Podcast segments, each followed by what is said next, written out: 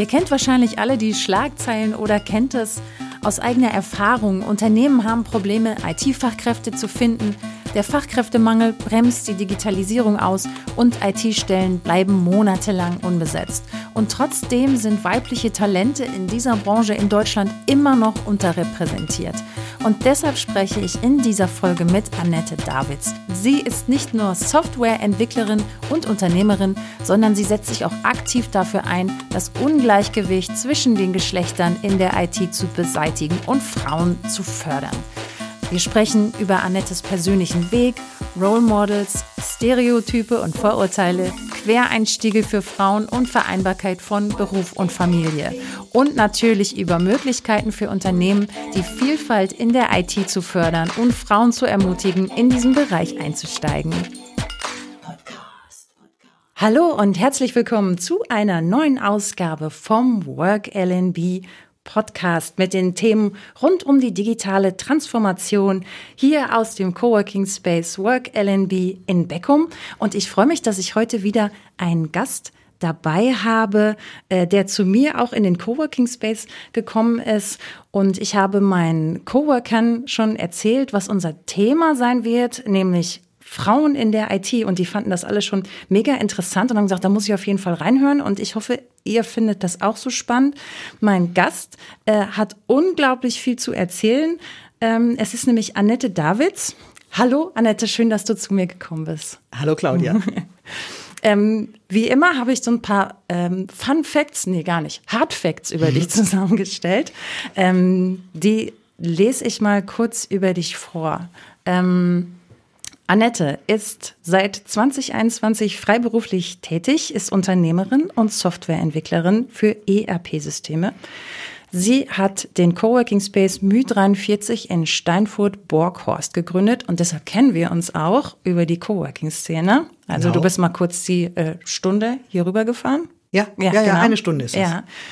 Ähm, sie hat ein Diplom in Mathematik und hat äh, zunächst als Angestellte 30 Jahre in einem Softwareberatungshaus gearbeitet. Sie lernte sehr früh die gute Vereinbarkeit von Familie und Beruf in der IT kennen und blieb mit zwei Töchtern durchgehend im Beruf. Und deshalb setzt sie sich auch dafür ein, das Geschlechterungleichgewicht in der IT zu beseitigen. Sie hält unglaublich viele Vorträge, sie bietet Programmierschnupperkurse für Frauen und Mädchen an und berät Unternehmen dabei, mehr Frauen in die IT zu bekommen und ist auch aktives Mitglied im Verein Women in Tech e.V.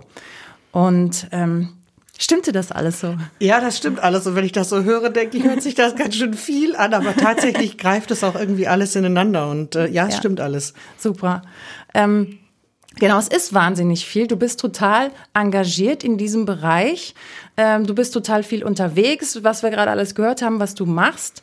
Ähm, was treibt dich denn da überhaupt so an? Warum ist das jetzt genau dein Ding? Wo ziehst du die Energie, dass du dich äh, so für das Thema engagierst? Ähm, ja, ähm, wo ziehst du die Energie, ist eine coole Frage, weil tatsächlich ähm, stelle ich fest, jetzt wo ich das seit drei Jahren äh, selbstständig mache, vorher hat mich das Thema eher unterbewusst bewegt. Und ähm, es hat irgendwann dann einfach begonnen, also ich selber habe vielleicht eine relativ gerade Laufbahn an der Stelle genommen. Also ich habe halt recht straight gemerkt, dass Naturwissenschaften mein Thema sind. Aber ich habe vielleicht ein paar Vorbedingungen, die andere nicht haben und fand das deswegen irgendwann befremdlich zu merken, dass es so wenige andere tun. Also ich, ich selbst bin halt ähm, Ingenieurstochter, mein, mhm. mein Vater und meine Mutter, also wir sind vier zu Hause. Ich bin die Älteste und wir sind aber vier Mädchen, dementsprechend keine Söhne und ähm, da war das recht normal. Also in unserer Familie ist naturwissenschaftliche äh, Themen, sich dafür zu interessieren, war dann recht normal. Mhm. Und dann bin ich noch auf ein Mädchengymnasium gegangen, was vielleicht auch ein Faktor ist und bin also sozusagen in so einem Safe Space, was die Naturwissenschaften betrifft, groß geworden. Und da war das für mich auch normal, Mathe zu studieren, mhm. wo ich auch noch nicht in der Unterzahl war, weil sehr viele das auf Lehramt studieren. Mhm. Und erst wenn man dann so in die, die Berufswelt eintritt, stellt man irgendwann fest, dass man da irgendwie doch gewaltig in der Unterzahl ist. Und das hat mich ähm, irgendwann bewogen, als ich dann, da, wie gesagt, ich habe meine Berufslaufbahn mh, unterbrochen für die Kinder, aber nur sehr kurz immer und konnte das sehr gut auch schon zu frühen Zeiten, als es noch nicht überall WLAN gab und vor allem als man noch nicht überall mit VPN rein konnte, habe ich trotzdem das geschafft, ähm, das zu verbinden und immer parallel auch weiterzuarbeiten. Und als ich gemerkt habe, dass das so wenige Frauen machen, habe ich gedacht, warum ist es eigentlich so, dass das so wenige machen? Es ist ideal. Es mhm. ist idealer Beruf, um ähm, immer am Puls zu bleiben, um einen sicheren Job zu haben. Es macht total viel Spaß, ist total kreativ. Und äh, irgendwann war das Bedürfnis halt groß, mich zu multiplizieren. Also meine, mhm. meine, meine Gründung hat auch damit zu tun gehabt, dass ich eben nicht nur einfach selber weiter Softwareentwicklerin sein wollte, sondern ich wollte tatsächlich in die Sichtbarkeit als Role Model, als, als Unterstützerin für andere. Und das gibt mir mehr Energie, als es zieht. Ah, sehr schön. Das finde ich gut. Ja, vielleicht müssen wir gleich noch mal kurz äh, erklären, warum du findest, dass das ein kreativer Beruf ist, weil auch ich habe da Vorurteile und denke so, ja, da sitzen ganz viele Nerds, die äh, schreiben irgendwie äh, Code äh, 01 in, in irgendwas rein. genau. Da, da, da fängt ja schon, der, da, wenn wir nachher dazu kommen, warum das so wenige Frauen sind. Das hat vielleicht auch viel mit den Vorbehalten zu tun, wie man sich diesen Beruf vorstellt. In dem Moment, wo, also ich habe ganz viele erlebt, in dem Moment, wo sie dann drin waren, haben sie immer gesagt, so habe ich mir das nie vorgestellt und stellen dann mhm. fest, wie spannend der Beruf ist. Ähm, Natürlich verbringt man ihn vor dem äh, Rechner, das will ich jetzt überhaupt nicht bestreiten, aber tatsächlich ist die Hauptkompetenz, die man braucht, ist, ist einfach Problemlösungsfähigkeit. Und das ist etwas, was absolut nicht atypisch ist für Frauen. Ja. Also in verschiedene Richtungen zu denken, nach Lösungen zu suchen, ähm, ist, ist was völlig äh, ähm, Normales, sage ich mhm. mal. Und äh, man stellt auch oft fest, dass die Frauen, die in dem Beruf sind, sich A wohlfühlen und auch B gut sind. Also ist das wirklich nicht so, dass man sagt, so das können nur ein paar wenige, sondern das ist ein absolut, ähm, ja, wie gesagt, abwechslungsreicher Beruf. Ich habe gerade mit einer jungen Frau gesprochen, super Beispiel, die hat ursprünglich ähm, MTA gelernt, also man sagt Arzthelferin, sagt ja. man früher, ne? So, ja. hat sie gelernt. Ähm, ihr, ihr Lebenspartner ist aber äh, Softwareentwickler, sie hat ihm so ein bisschen über die Schulter geguckt und dann hat sie irgendwann gesagt, spannend, ne? Und mhm. hat sich im Quereinstieg mit Bootcamp und einem entsprechenden Praktikum. Jetzt äh, hat sie eine Festanstellung, sie ist Frontend-Entwicklerin jetzt und sagt, sie kann gar nicht verstehen, warum sie nicht von Anfang an auf die Idee gekommen ist, ah. jetzt wo sie drin ist. Also man muss das wirklich ähm, Vorbehalte abbauen ist eine ja. der wichtigsten Sachen, die ich auch mache. Ich spreche viel mit mit Eltern, mit Mädchen und mhm. versuche denen auch die Vorbehalte zu nehmen, mal reinschnuppern, mal erstmal gucken, wie das ist und dann sagen, so habe ich mir das nicht vorgestellt. Mhm. Genau, ich will später müssen wir auf jeden ja. Fall noch darauf zu sprechen kommen, ähm, wie man sowas noch mehr unterstützen und fördern kann. Aber ich würde jetzt so ein bisschen noch mehr ja. irgendwie ähm, vielleicht noch mal ein bisschen intensiver oder detaillierter auf deinen Weg, äh, auf deinen persönlichen Weg eingehen. Also wie bist du denn jetzt dahin gekommen, wo du bist? Du sagst, ähm, du bist mit vier Schwestern aufgewachsen, du bist auf ein Mädchengymnasium gegangen. Ähm, dieser, dieser Safe Space Naturwissenschaften, der dich schon geprägt hat. Ähm, Genau, aber wie war das, ähm, wie kam das Interesse halt, dass du sagst, ich wollte jetzt Mathematik studieren, was war dein Ziel, was du dann damit machst? Also ich traue mich das gar nicht zu erzählen, weil, oder besser gesagt, vielleicht erzähle ich es, weil vielen jungen Menschen heute geht das, glaube ich, auch oft so. Ähm, ich hatte natürlich andere Berufswünsche, als ich so ein bisschen jünger war. Ich wollte mal Tierärztin werden, auch das war klar, ne? Dass, ja, dass ja, ich auch. Viele, viele, viele Mädchen wollen Tierärztin werden, wenn man, gerade wenn man so ein Pferdemädchen auch ist wie ich. Ähm, dann habe ich äh, in, der, in der Oberstufe dann mich mit Mathe- und Chemie-Leistungskurs beschäftigt und habe ursprünglich den Gedanken gefasst, Chemie zu studieren. Und dann habe ich ein einschneidendes Erlebnis gehabt, das kann man sich echt nicht vorstellen. Wir sind mit dem Chemieleistungskurs in die chemischen Werke gefahren, um mit zwei Chemikerinnen zu sprechen, weil wir ja ein Mädchengymnasium waren, ein mhm. reiner Mädchenkurs, wurden zwei Chemikerinnen für uns abgestellt und die haben dann uns Mädels mit 16, 17 platt vor den Kopf gesagt, also wenn ihr hier was werden wollt, dann könnt ihr euch die Familie aber abschminken. äh, das geht nur entweder oder, äh, ansonsten wird das hier nichts. Und dann habe ich mit 17 gedacht, wie soll ich das denn entscheiden? Also ja. Das geht gar nicht. Nee. Und damit war für mich, das muss man sich wirklich vorstellen, für mich war damit dieser Berufswunsch gestorben. Mhm. Und das, da, da macht man sich überhaupt kein Bild von, wie wichtig Role Models und ihre Aussagen sind, weil das natürlich, das prägt so einen jungen Menschen halt total stark. Und dementsprechend mhm. habe ich dann nach Alternativen gesucht und habe gesagt, gut, dann studiere ich halt Mathe, weil Mathe konnte ich. Mhm. Hab ich gedacht, dann studiere ich halt Mathe und habe Chemie im Nebenfach studiert. Überhaupt nicht an IT, Informatik. Ich bin aus der Generation, die, wo das langsam anfing, dass die äh, Amigas und Ataris in die, äh, in die Jugendzimmer Einzug gehalten haben, aber ich hatte halt andere Hobbys und dementsprechend war das gar kein Thema. Mhm. Und gegen Ende meines Studiums, ich wusste nicht, wo ich arbeiten wollte, habe ich gedacht, wenn ich jetzt nicht in die Versicherungsmathematik gehe, was viele getan haben, mhm da muss ich mir ja was anderes suchen. Und Informatik war damals in, in den Kinderschuhen. Es gab noch kein reines Informatikstudium, es gab es als Nebenfach und dann habe ich gedacht, ja, mache ich mal ein paar Programmierkurse an der Uni und habe festgestellt, hey, das macht ja Spaß und habe mich dann mit Learning on the Job ansonsten, also betriebswirtschaftliche Kenntnisse habe ich mir erst im Job erworben mhm. und ich brauchte die natürlich, weil ich Anwendungsentwicklerin bin. Das heißt, ich mache ähm, ich entwickle jetzt keine Websites oder sowas, sondern ich äh, mache Business-Software für Handelsunternehmen, das heißt ERP-Systeme nennt mhm. man die. Das heißt, ich beschäftige mich wirklich mit Debitoren, Kreditoren, Artikeln, Buchhaltung, Artikelposten, alles, was äh, man so hat. Muss man ja auch ansatzweise mal drüber Bescheid wissen. ja, das, das habe ich dann, das habe ich dann halt äh, im, im, Selbststudium während des Jobs ah. habe ich das dann mit diese betriebswirtschaftlichen Grundkenntnisse drauf geschafft. Mhm. Und ähm, würdest du sagen, okay, du hast ja gesagt, ähm, Safe Space, quasi Mädchengymnasium, ist es das, wo du sagst, ja, das, äh, das hilft einfach in dem Alter auch schon. Ähm, ist es da vielleicht schon ein Ansatz? Vielleicht gehe ich da jetzt auch schon zu tief rein, aber egal. Nee, nee, nee das, ist, das ist ein Thema, was ich auch ähm, immer wieder äh, feststelle oder wo ich auch drüber überlege. Ich habe keine konkreten Studien dazu, aber was ich habe, ist halt selber Erfahrungen. Das heißt, mhm. ich treffe viele Menschen, die ähm, so wie ich unterwegs sind und sehr überproportional viele erzählen mir, dass sie selber auch auf einer Mädchenschule waren. Und meine persönliche Erfahrung ist, dass das kritische Alter, wo, wo auch ja viele Lernfenster stattfinden, ist mhm. so, so ab acht und dann natürlich in die weiterführende Schule rein. Und in der Grundschule geht's vielleicht noch. Da hat man, da kommen wir vielleicht später zu, warum ich genau auch diese Zielgruppe so gerne adressiere. Da, mhm. da ist, sind diese Vorbehalte oft noch nicht so groß. Aber dann wenn natürlich diese vorpubertäre oder äh, frühpubertäre Phase kommt, sich Mädchen und Jungs dann auch gerne voneinander getrennt die Hobbys suchen mhm. und anders orientieren. Wenn dann natürlich viele Jungs in so eine Informatik-IT AG, sage ich mal, es ist ja kein Pflichtfach an der Schule, IT AG gehen, dann ähm, halten die Mädchen sich da oft zurück. Und dann ist manchmal das Zeitfenster vorbei, wo sie da die Interessen bilden. Das heißt, dann fangen sie an und machen Sprachen und finden das auch alles gut. Mhm. Und landen dann einfach nicht auf diesem Zweig. Und auf einem reinen Mädchengymnasium entfällt halt dieser Faktor. Mhm. Und es entfällt auch der Faktor, dass irgendwie unbewusstes Vorbehalt, unbewusste Vorbehalte von Lehrenden, also von Lehrerinnen oder Lehrern, äh, irgendwie Wirkung zeigen können, dass es irgendwie normal ist, dass die Jungs die Besten in Mathe sind und Mädchen halt die Besten in Englisch. Ähm, das ist auf so einem Mädchengymnasium entfällt dieser, mhm. dieser Unterschied. Ja.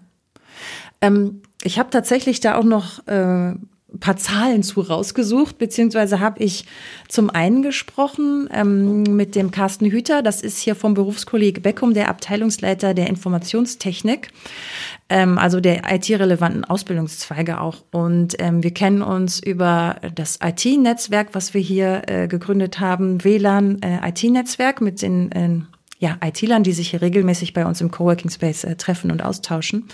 Naja, und äh, ich habe Carsten Hüter gefragt, wie sieht's denn aus bei euch in den IT-relevanten Ausbildungszweigen mit äh, der Frauenquote oder Mädchenquote? Und ich darf ihn da zitieren und der hat gesagt, ähm, der Anteil der Frauen ist sehr, sehr gering. In diesem Jahr haben wir rund 50 Azubis, von rund 50 Azubis nur zwei Frauen. Das ist grundsätzlich so. Ich würde sagen, der Anteil ist konstant unter fünf Prozent. Da ist noch Luft nach oben.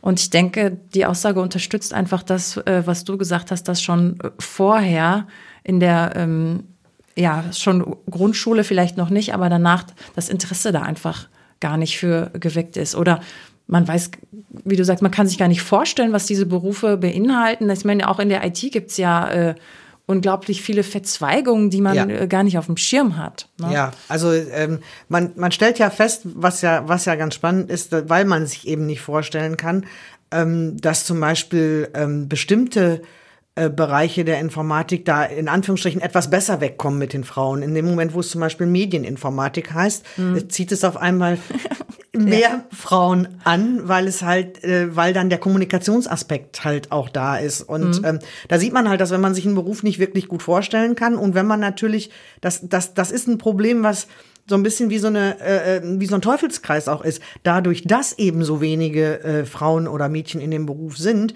hat das natürlich auch so ein bisschen so eine abschreckende Wirkung, wenn man nicht die einzige sein möchte. Also das hat auch mit mhm. dem Standing zu tun, was man hat und ähm, auch da hat, spielen natürlich so Prägungen, die dann in, in, in einer pubertären Phase da sind, vielleicht eine Rolle.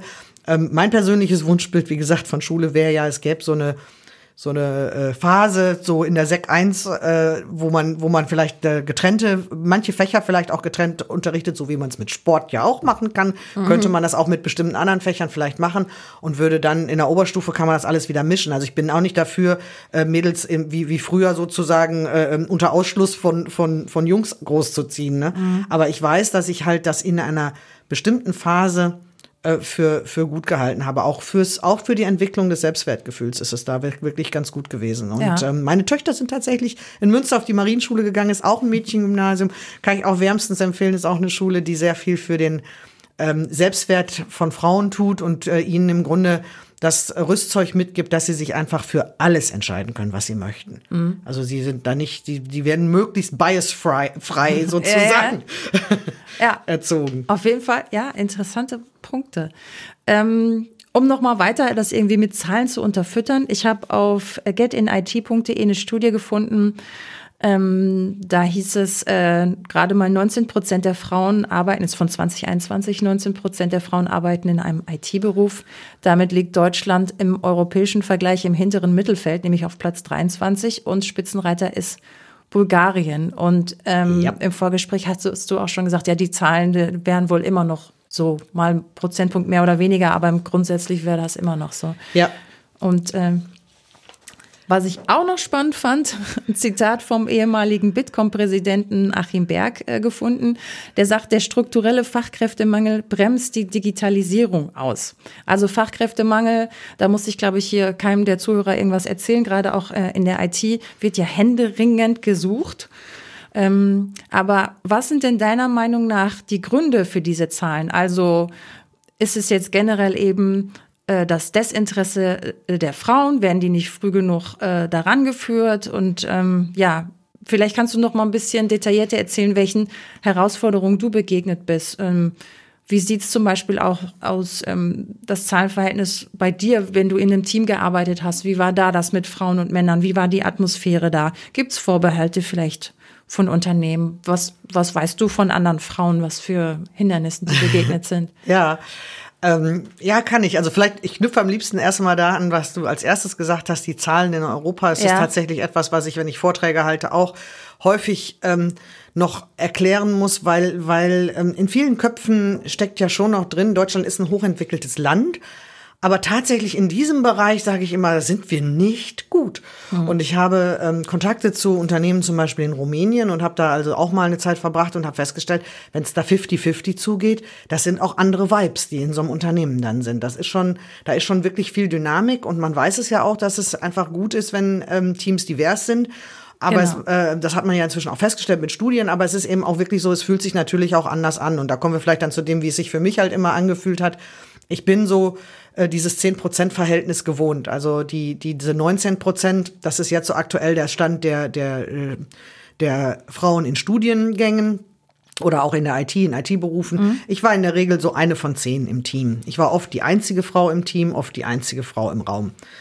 Jetzt habe ich gerade schon gesagt, also meine Klappe ist nicht ganz klein. Ich habe mich da also immer tatsächlich, äh, muss man dazu sagen, das hat, hat was mit dem Standing zu tun. Man muss halt auch äh, willens und äh, bereit sein, äh, gut den Mund aufzumachen. Mhm. Aber ich finde es halt trotzdem schade, weil ähm, man weiß eben auch, dass das Minderheitengefühl erst ab 30 Prozent aufhört. Also so eine Frauenquote, die gesetzlich gesetzt wird, fällt ja nicht vom Himmel. Die fällt aus Studien, weil man weiß, dass ab 30 Prozent hört das auf, dass man sich als Minderheit fühlt. Und mit 10 Prozent fühlt man sich eben immer als Minderheit. Mhm. Das sind manchmal Bagatellen. Also ich will jetzt gar nicht sagen, dass ich schlechte, äh, immer schlechte Teamatmosphären oder sowas gehabt habe, aber es sind manchmal die Kleinigkeiten, die dann so unterbewusst den Frauen zugedacht werden. Dann hat man ein Team von zehn Leuten, eine Frau, wer besorgt die Geburtstagsgeschenke für den Chef, wer schreibt die Karte, äh, wer, äh, wer wird unterbewusst immer irgendwie in die Assistenzrolle mhm. gedacht. Ähm, das, das passiert halt sehr schnell. Ähm, Frauen müssen sich also im Grunde immer ein bisschen mehr beweisen. Was dazu führt, dass wenn ich manchmal mit Vorgesetzten spreche, die dann sagen, ja, ich habe eine Frau im Team, aber die ist top. Und das kommt dann oft dabei raus, ne? dass mhm. die, die dann bleiben, die sind dann halt top, die haben sich aber auch permanent bewiesen. Mhm.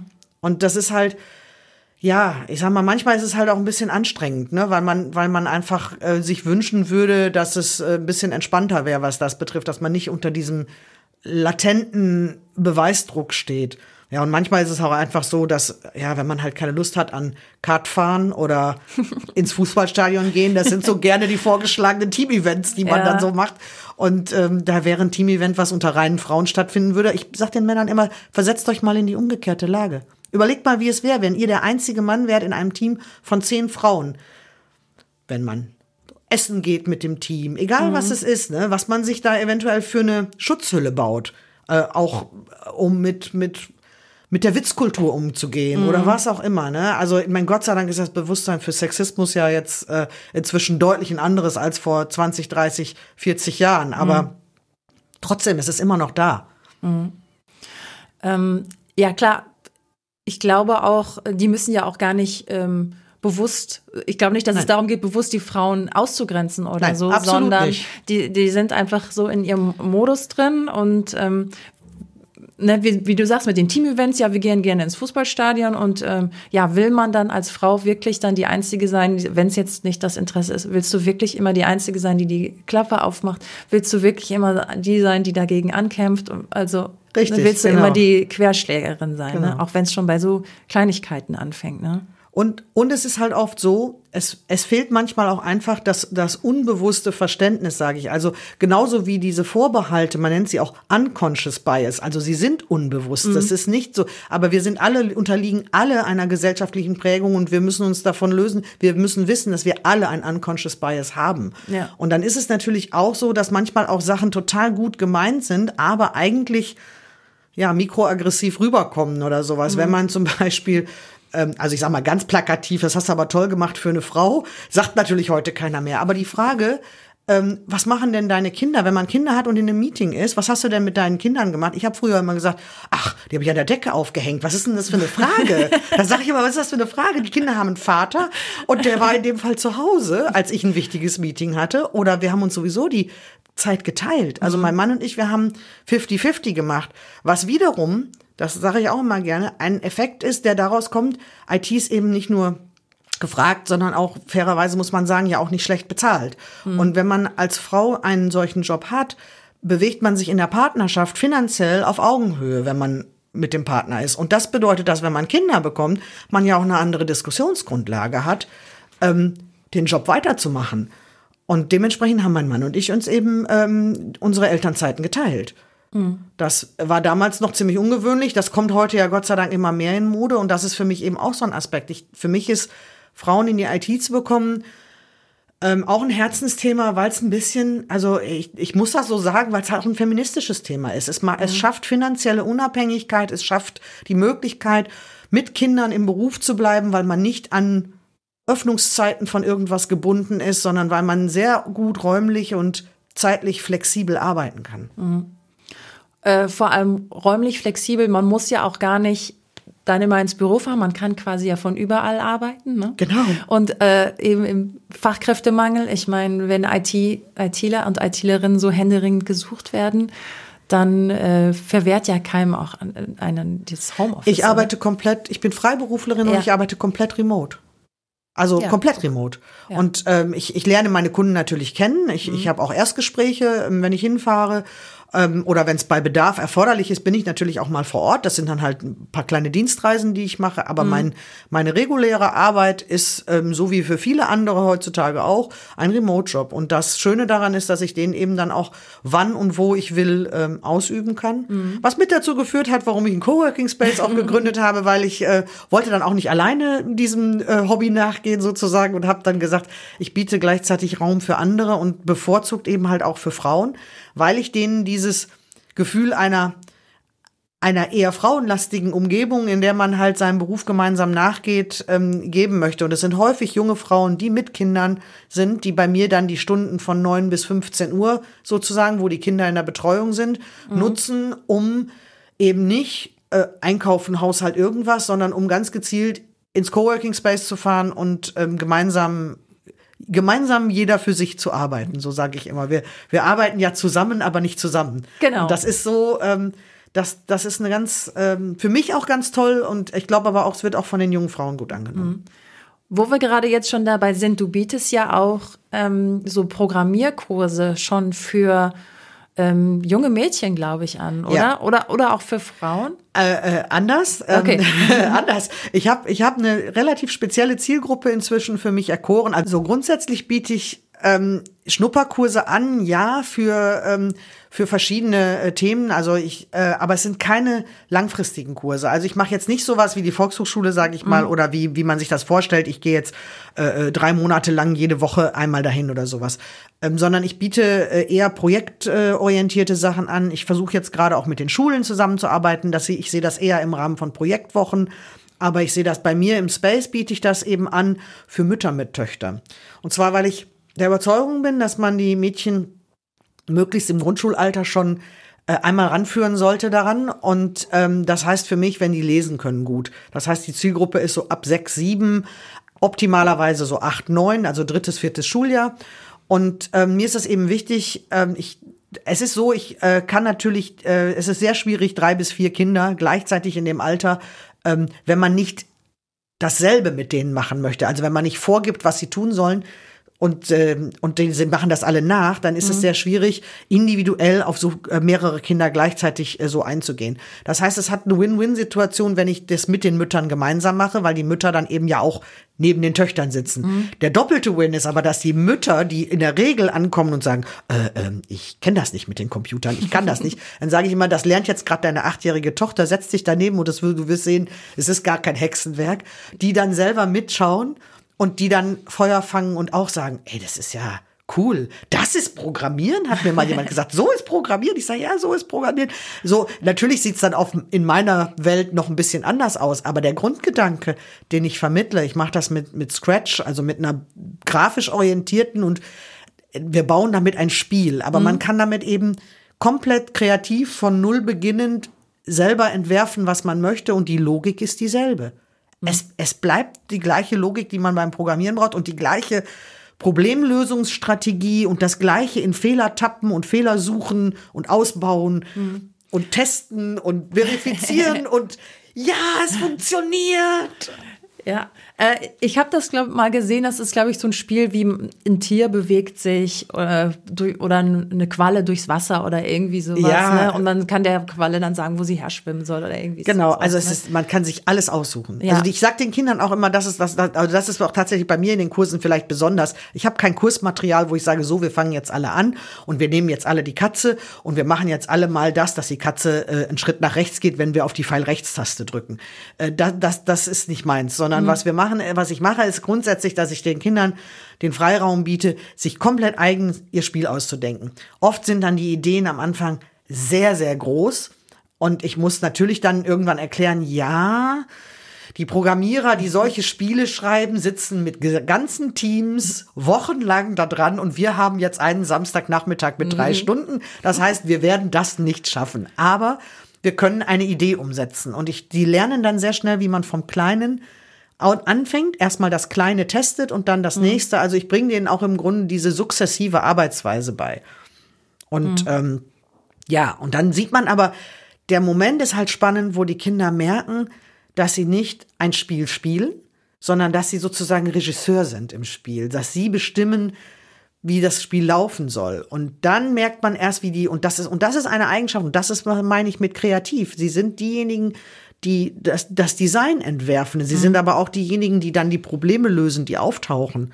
Und sie sind aber so gefesselt davon. Und ähm, ja, wie gesagt, und die, die Mütter habe ich dann halt gleich mit am Haken. Und ähm, oft kommen dann so Sachen wie, ja, das hätte ich vielleicht früher ja auch toll gefunden, wenn man mir das angeboten hätte. Und da, daher kommt mein dringendes Bedürfnis, das immer auch anzubieten. Ja, ich habe das auch mal so ein bisschen ähnlich gemacht. Da haben wir so ein, ähm, so ein Erklärvideo äh, mit Kindern gemacht. Ne? Also kann man ja selber so ein Ja. bisschen animieren und so. Und sobald die rausgefunden haben, halt, ähm, äh, sie können das bestimmen, wie die Geschichte funktioniert. Also das ist ja auch was, was sie total anspricht, Ja. äh, dass sie selber eine Geschichte sich ausdenken können Ja. und dann bestimmen können, was die Figuren machen. Ja.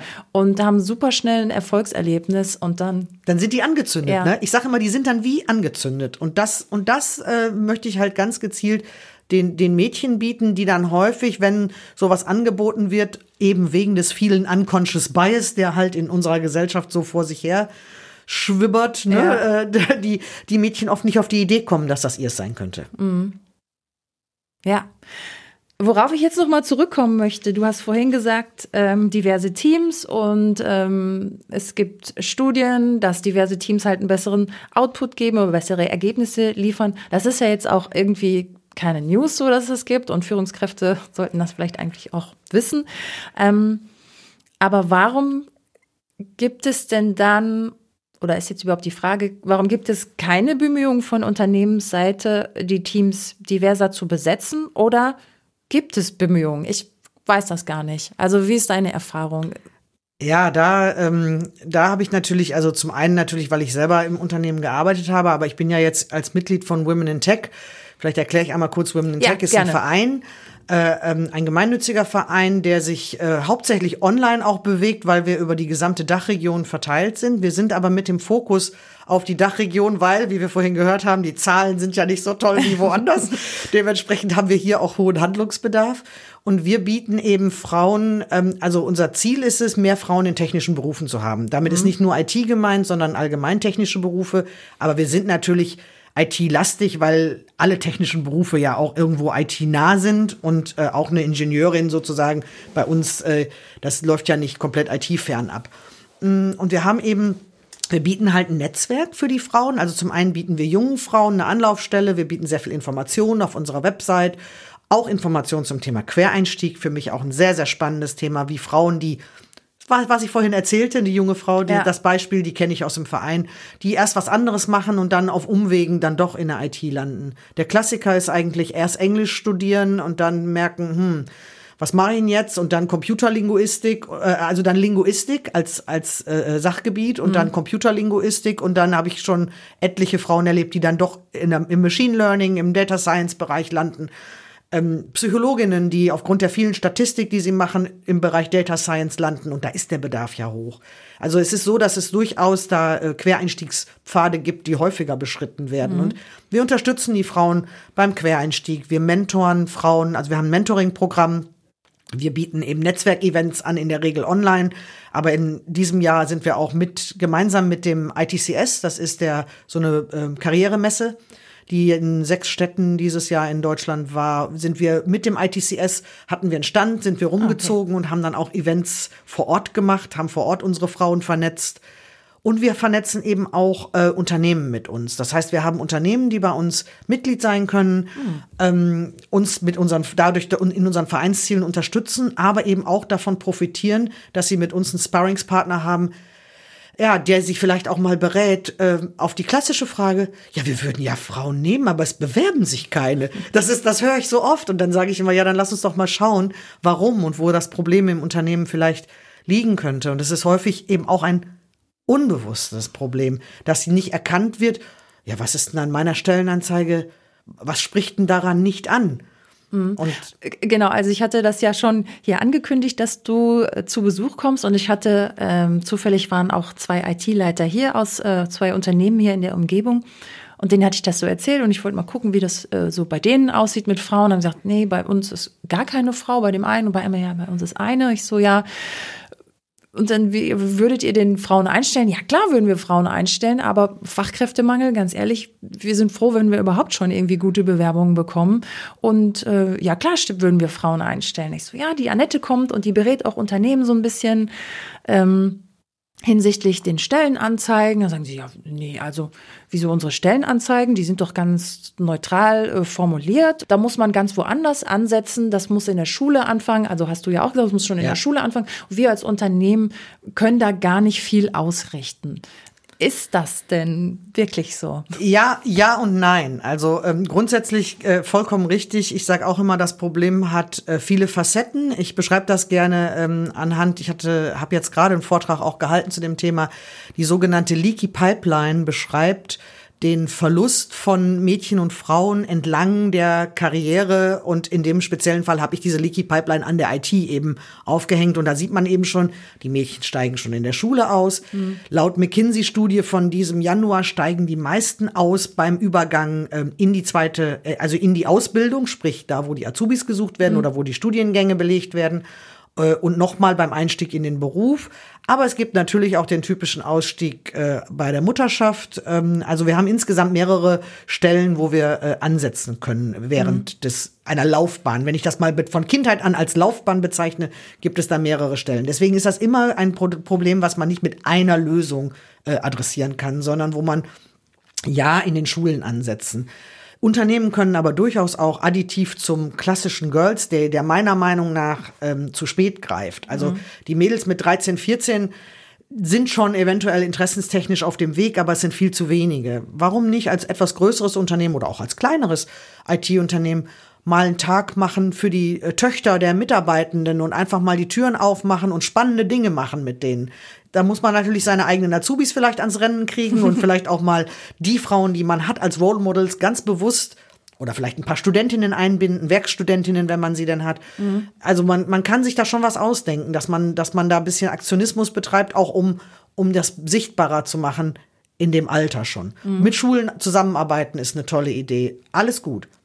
Aber nichtsdestotrotz ist es auch ein Thema, dass viele Frauen sagen, wenn ich gewusst hätte, wie es sich hier anfühlt, also die Unternehmenskultur, die man vorfindet, man hat festgestellt, dass tatsächlich zum einen natürlich die Stellenanzeigen und die Ansprache im, im, im Web. Also wenn ich auf eine Webseite komme, die aussieht, als wenn ich in einem Gaming-Club wäre und alles junge Männer da gezeigt werden und sowas, dann fühle ich mich als Frau nicht adressiert. Ich sag mhm. den Männern immer, stell dich einfach mal auf die umgekehrte Position. Guck dir dein Video an und überleg dir, ob das das Video ist, mit dem du dich adressiert fühlen würdest, wenn das jetzt alles Frauen wären.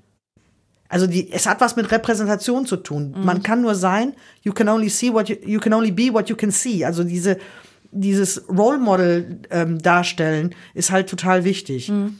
Ohne dass es dann so Marketing Pinkwashing technisch rüberkommt. Also ja. ich bin auch sehr sensibel. Ich mag es nicht, wenn ja, man mir eine Welt vorgaukelt, die nicht da ist. Das mag ich auch nicht. Aber das Mindset dazu, das kann man erarbeiten. Das ist nicht nur was, was sich dann, äh, also das äußert sich dann auch in der Darstellung nach außen. Und das ganz Wichtige ist, was ich jetzt letztens gelesen habe, das hat mich echt ein bisschen ge geflasht, auch dass jemand festgestellt hat in der Studie, ähm, die ganzen Bemühungen von HR und so weiter laufen im Grunde ins Leere, wenn das gendersensible Mindset des Unternehmens sozusagen nicht da ist. Das heißt, wenn die Kultur im Unternehmen nicht frauenfreundlich ist, so formuliere ich es mal, dann mhm. fühlen sich die Frauen dort nicht wohl. Und selbst wenn man sie dann mit einer tollen Stellenanzeige gewonnen hat, kann man nicht sicher sein, dass sie sich da auf Dauer wohlfühlt und bleibt. Und äh, das hat halt viel damit zu tun, wie generell äh, Respekt und äh, Miteinander, also im Diversity-Kontext äh, mhm. gelebt werden, wie das in so einem Unternehmen empfunden wird. Das fängt bei misslungenen Witzen an, aber es geht natürlich auch weiter mit Beförderungskultur. Wie guckt man hin, wenn man die nächste Stelle vergibt? Ähm, dieses permanente Unterschwellige, wenn man eine Frau ist, ähm, sie könnte schwanger werden, sie mhm. könnte schwanger sein, sie hat jetzt Kinder, da kann sie ja gar nicht richtig. Alleine, dass man jemandem, der Kinder hat, unterstellt als Frau, also unterbewusst unterstellt als Frau, nicht mehr so committed zum Unternehmen zu sein. Mhm. Mein Lieblingsspruch war immer, ich habe ein Kind gekriegt, nicht Herz oder Hirn abgelegt. Ich bin, ich bin immer noch dieselbe Person. Ich habe halt mhm. Kinder zu Hause. Ja, aber mein Mann hat diese Kinder auch zu Hause. Da wird dann oft dran gedacht, dass er diese Kinder ja versorgen muss. Bei Frauen wird gedacht, oh, wenn das Kind krank ist, bleibt sie zu Hause. Und dieses unbewusste Mindset, das muss man halt wirklich wegarbeiten. Da, da, da gibt's, da muss man tatsächlich Führungskräfte-Trainings machen, da muss man äh, generell sensibilisieren dafür und es baut sich dann peu à peu auf. Man hat natürlich festgestellt, wenn man erstmal ein paar hat, dann ist der Sogeffekt da. Mhm. Also muss man bewusst hingehen und gucken, die Frauen, die man im Unternehmen hat, die gilt es zu positionieren, zu fördern, ihnen den Platz zu geben, vielleicht ein internes Frauennetzwerk zu gründen, damit sie sich gegenseitig ein bisschen stärken können. Mhm. Das hat man irgendwann vor zehn Jahren festgestellt, dass das zum Beispiel Mittel sind, mit denen man sowas, ähm, wo man so einen Sogeffekt auch erzeugen kann. Weil eine junge Frau, die sich bewirbt, die muss sich wohlfühlen im Unternehmen. Das muss man sich immer wieder klar machen. Mhm. Und das reicht es nicht zu sagen, meine Stellenanzeige ist neutral formuliert. Sorry, das reicht nicht. Zu den Stellenanzeigen will ich gleich noch was fragen. Aber ähm, was ich auch gelesen habe, als ich mich ein bisschen eingelesen habe, zu diesen unbewussten Vorurteilen, die man hat, dann hat man schon ähm, eine Frau vielleicht in seinem IT-Team und dann gibt es irgendwie eine Stelle zu besetzen, die aber eher äh, wieder was mit äh, Kommunikation zu tun hat. Ähm, äh, oder immer mit Kundenkontakt oder so und dann heißt es ja auf, ja du als Frau, äh, du, du kannst ja das besser, dann wird, werden die quasi aus dem IT-Betrieb ein bisschen raus hier, du kannst jetzt hier ja hier Kundenkommunikation übernehmen. Ne? Ja. So, also dass unbewusst zugeschrieben wird, du bist ja gut in darin, weil du ja die Frau bist, also kannst du das hier machen. Ja, ja, ja, das ist das, äh, das kommt, kommt auch häufig vor. Das ist so, weil natürlich will ich ja auch gar nicht abstreiten, dass wenn jemand, das muss aber nicht nur eine Frau sein, es gibt auch durchaus, wie wir wissen, gibt es im Sales auch sehr viele kommunikationsbegabte Männer. Also ja. ich möchte das überhaupt nicht äh, äh, so geschlechterbetont sehen. Aber natürlich ist es dann häufig so, dass wenn die Frau dann eben auch gut im Kundenkontakt ist, Erfahrung habe ich auch selber gemacht, dann ist man natürlich, wird man da natürlich auch gerne positioniert. Und dann muss man natürlich immer gut für sich selbst überlegen, wo man sich dann am wohlsten mhm. fühlt. Also ich persönlich jetzt in meiner jetzigen Situation, wo ich beides machen kann, also entwickeln, aber eben auch gleichzeitig mit dem Kunden ähm, in Kommunikation sein, mag ich natürlich am liebsten. Also mhm. da gebe geb ich zu, ich bin da ganzheitlich. Ich mag das nicht nur äh, äh nur Probleme lösen vorm, vorm Monitor, sondern ich mag auch gerne den kommunikativen mhm. Teil. Mhm. Aber das muss jede Frau und jeder Mann für sich Genau. Also Nicht wenn die Frau das dieses gerne, vorgezeichnete, das ja, stört mich auch jedes genau. Mal. Also wenn die Frau das gerne machen möchte, dann äh, alles gut. Richtig. Da hat ja auch keiner was gegen.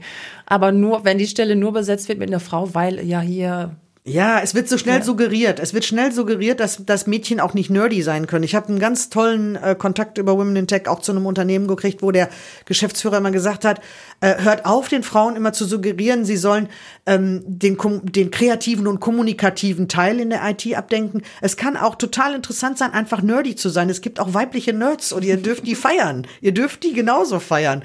Und ähm, das, da denke ich immer dran, wenn ich dann mit einer äh, jungen Studentin, die da eine Initiative in Brandenburg aufgezogen hat, äh, spreche, ähm, Byte Challenge heißt die, äh, die dann auch sagt, ähm, yes, I'm a nerd, ne? Also mhm. sie, sie ist eine junge Frau und sie sagt, ich bin nerdig und das ist völlig okay. Und wenn solche Frauen dann Kurse machen, wo andere Mädchen sich wiederfinden, dann, dann multipliziert das eben. Also total wichtig ist eben die Role Models, die auch nicht so weit weg sind im Alter.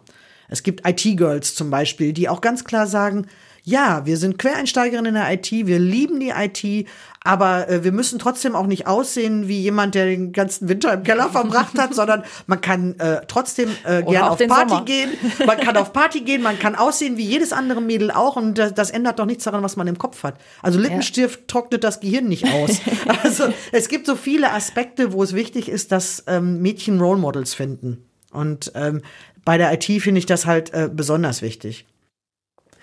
Also was wir schon festhalten können, Unternehmen müssen auf jeden Fall äh, immer an ihrer Kultur arbeiten. Ähm, jetzt ist die Kultur vielleicht super. Wie kann ich denn dann jetzt, weil ich fand das mit den Stellenanzeigen doch irgendwie interessant, wie kann ich denn dann jetzt durch eine Stellenanzeige ähm, Frauen aufmerksamer machen? Ja, ähm, eigentlich ein relativ bekannte, bekanntes Fakt bei, bei, bei HR-Lern sollte ja sein, dass tatsächlich Männer und Frauen Stellenanzeigen unterschiedlich lesen. Heißt, ähm, Frauen bewerben sich in der Regel aufgrund vielleicht auch anerzogenen, aber vielleicht auch inhärenten äh, Perfektionismus, den sie manchmal haben, äh, bewerben sich Frauen gerne auf Stellen erst, wenn sie so 80 Prozent ungefähr erfüllen. Männer dagegen, so klassisches passt schon, bewerben sich in der Regel ab 50 Prozent dessen, was sie da erfüllen mhm. können. Und wenn man natürlich dann die, die Reihenfolge der, der geforderten ähm, Eigenschaften so wählt, dass maskulin konnotierte Eigenschaften oben stehen, dann liest die Frau von oben erstes, ah, bin ich nicht so gut, zweites, ah, bin ich nicht so gut, dann steigt sie aus der Stellenanzeige schon aus. Mhm. Und wenn sie dann vielleicht auch noch auf die Website guckt und guckt auf äh, unser Management-Team und guckt auf zehn blaue Anzüge, dann sagt sie, wo bin ich denn da? Da ja. bin ich nicht. So, und dann, dann zieht es sie vielleicht eher in Startup vielleicht oder sowas, ne? Oder mhm. es zieht sie in irgendwie in, in ein Umfeld, wo es schon Frauen gibt. Also man hat einfach festgestellt, dass wenn schon Frauen da sind, es gründen ja leider auch viel zu wenig Frauen in der IT. Auch das ist ein Thema, wo es Role Models braucht, mhm. wo es Förderprogramme braucht. Es gibt Gott sei Dank jetzt schon Förderprogramme. Ich habe letztens ein ähm, Event mit eröffnet, das heißt Fam Forward ähm, in, in Düsseldorf. Das ist mit Fördermitteln ähm, die Möglichkeit für Frauen kostenlos an einem äh, Training teilzunehmen, entweder äh, für eine, für eine IT-Startup-Gründung oder eben für einen Quereinstieg in die IT. Und ähm, das wird natürlich super gut angenommen und das sage ich immer, äh, auch den Quereinstieg wagen oder mhm. auch die Gründung wagen. Das, äh, das ist kein, kein reine Männerspielwiese, da dürfen wir auch mitspielen. Also es gibt schon noch ein paar Drehschrauben, wo auch Unternehmen irgendwie äh, Frauen für sich gewinnen könnten. Ja. ja. Es gibt auch noch eine ganz interessante Stellschraube, ja. die ich auch jetzt festgestellt habe im Laufe der Zeit mit Women in Tech, und zwar ähm, Reskilling nennt sich das, ne? Also Upskilling, mhm. Reskilling, diese ganzen äh, englischen Wörter dafür, dass man hingeht und im eigenen Unternehmen den Frauen die Chance auf einen Wechsel innerhalb ah. äh, des Unternehmens bietet. Mhm. Ähm, haben wir mit Women in Tech zum Beispiel auch begleitet. Eine Initiative ähm, von Zalando war das in dem Fall, die haben äh, einen Aufruf gemacht bei ihren Frauen, weil die suchen natürlich alle Softwareentwicklerinnen, ja. äh, Softwareentwickler und Softwareentwickler. So, ja. und die haben einen Aufruf gemacht innerhalb ihres Unternehmens, wer sich vorstellen könnte, einen Quereinstieg zu machen. Mhm. Dann wurden die sich da beworben haben, da wurde dann nochmal selektiert und geguckt und dann wurden, ich glaube, es waren 30 Frauen wurden in einen sogenannten Kompasskurs gegeben, der, der von äh, Start Steps in Berlin, das ist ein Partner von Women in Tech auch, mhm. die bieten diese Kompasskurse an für Menschen, die sich orientieren wollen, in welche Richtung in der IT. Wie du vorhin schon sagtest, ja. ist ja nicht einfach nur ein Programmierjob, sondern es gibt ja viele Facetten. Ja. Und äh, die machen dann einen, haben dann einen sogenannten Kompasskurs gemacht, der auch ähm, äh, gut betreut ist, äh, damit sie einfach auch gucken, wo stehe ich denn mit meinen Kenntnissen heute und was würde mich interessieren. Und aus diesem Kompasskurs kommt dann im Grunde eine Entscheidung raus, mache ich oder mache ich nicht. Und wenn ja, in welche Richtung? Gehe ich Frontend oder will ich lieber Backend oder was interessiert mich? Mhm. Und dann geht daran anschließend ein Bootcamp. Und für mich war halt der tollste Moment, ein halbes Jahr später, ich habe mich mit vielen dieser Frauen vernetzt nach mhm. dem Kurs. Und dann war ein halbes Jahr später, kriegte ich dann auf LinkedIn die plops, ich bin jetzt Webdeveloper bei Zalando. Yay! so, und das ist halt, was ich meine. Das kann also ein größeres Unternehmen natürlich vielleicht besser leisten ja. als ein kleines. Aber das habe ich auch in kleineren Unternehmen schon erlebt. Dass Menschen, die sagen, das Kaufmännische kann ich, mich interessiert aber eigentlich auch, was du da machst. Und wenn ich dann mal gezeigt habe, was ich mache, dann habe ich gesagt, warum gehst du nicht hin und belegst Entwicklerkurse? Warum bildest du dich nicht peu à peu fort und dann kannst du das selber entwickeln. Das mhm. kaufmännische Verständnis ist dann oft schon da mhm. und dann kann man das Entwicklerverständnis noch oben draufsetzen. Das ist also auch durchaus in kleineren Einheiten möglich, da drüber nachzudenken, dass man vom Fachlichen zum Technischen migriert sozusagen. Mhm. mhm.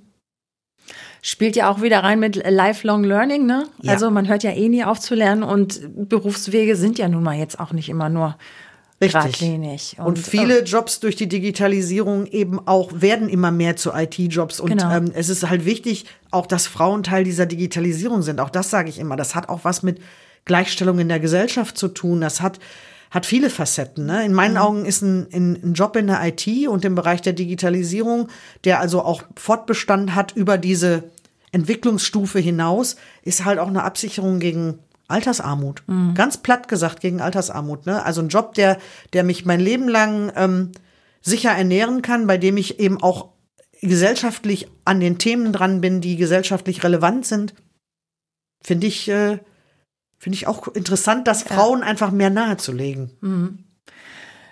Ähm, jetzt hast du es gerade schon kurz angesprochen. Ich habe mir die Frage hier noch aufgeschrieben. Ähm, ähm, ob du irgendwie Tipps hast, wenn man äh, einsteigen möchte in die Richtung. Jetzt hast du gerade schon so ein paar Sachen genannt.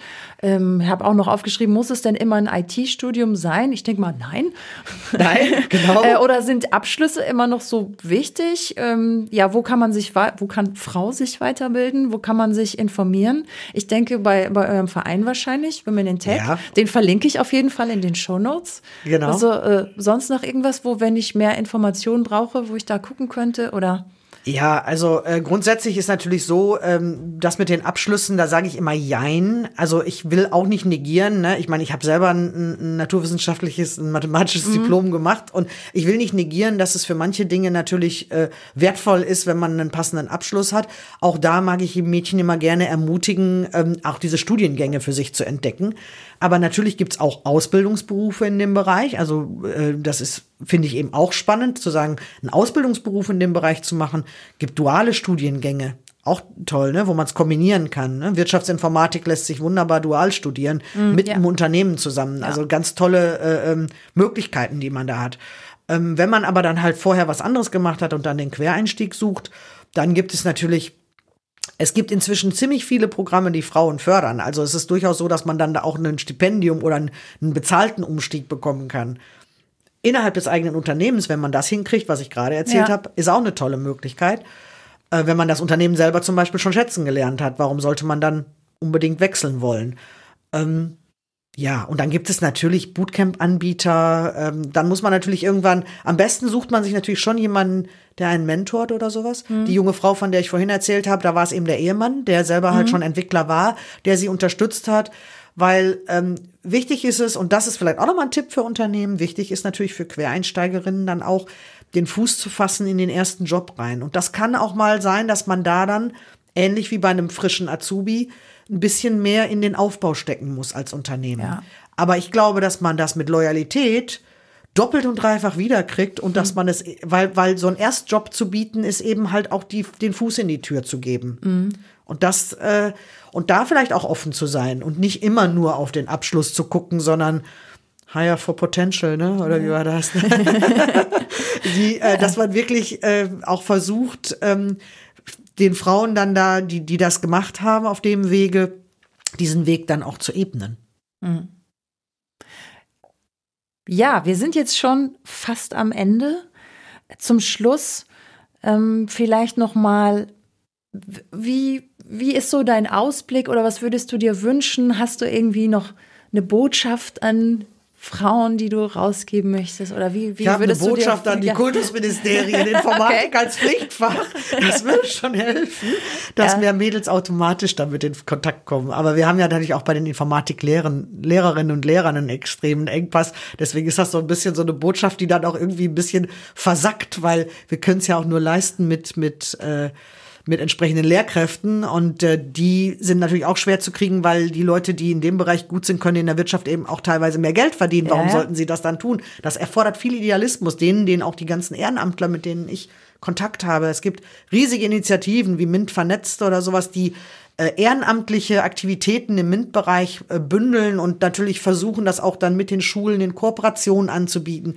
Also wir müssen als Gesellschaft, wir sind in Deutschland einfach auf dem Punkt, wir müssen als Gesellschaft gucken, dass wir diesen Motor Digitalisierung äh, mehr anschmeißen. Ne? Dass, ähm, dass das für alle auch selbstverständlicher wird. Und alle, die mir dann immer sagen, so, ja, aber äh, will denen ihre Kindheit nicht klauen oder sowas, sage ich immer, ja, aber mit dem Telefon dürfen sie ja auch umgehen. Das haben sie vor, vor, vor als es das Telefon noch nicht gab, hat man auch nicht gedacht, dass man heutzutage irgendwie, dass bei jedem Job nachher ein Telefon erforderlich ist. Ist es aber. Und es ist mit der Digitalisierung so ähnlich. Wir, wir haben eine Generation, die wir ranziehen, die so aufwachsen. Und es ist total wichtig, dass wir die dass wir diesen Motor mehr anwerfen für die, weil sonst wird Deutschland nicht attraktiver, sondern unattraktiver zum Arbeiten für alle und Ja. das, das kann es nicht sein.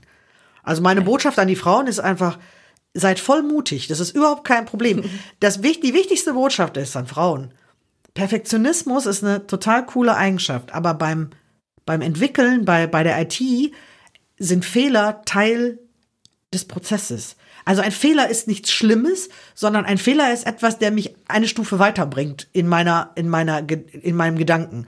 Das heißt, zu lernen, dass Fehlerkultur Teil des Prozesses ist, das ist etwas, was vielleicht auch Mädchen nicht so früh beigebracht wird. Mädchen werden mehr zum Perfektionismus erzogen, Jungs mehr zum Mut. Und das gebe ich dann gerne immer allen Eltern mit. Erzieht eure Mädels zu Mut und zu Entdeckertum und nicht zu nett aussehen und sauber bleiben und perfekt sein. Ja, weil das, das ist so tief verankert in Ja, den, es. in den Frauen, dass das sie oft hindert, ähm, da mutig zu sein und das einfach mal zu machen. Und die, Ja. die ich treffe, die das alle gemacht haben, die könnt ihr alle bei Women in Tech kennenlernen, die sagen euch dann, gut, dass ich das gemacht habe. Ja, und auch Fehler zulassen und auch da kann äh, das Unternehmen mitarbeiten, eine offene Fehlerkultur Ja. und sagen, es ist ja nicht schlimm. Es gehört sogar zum Job dazu, dass ihr die Fehler macht Genau, und das gehört dazu. besser machen. Genau. Ja. Fehler suchen ist, ist, ist Teil der Arbeit und dann sage ich immer, und das ist aber nicht der schlechteste Teil, das ist so das Detektivische.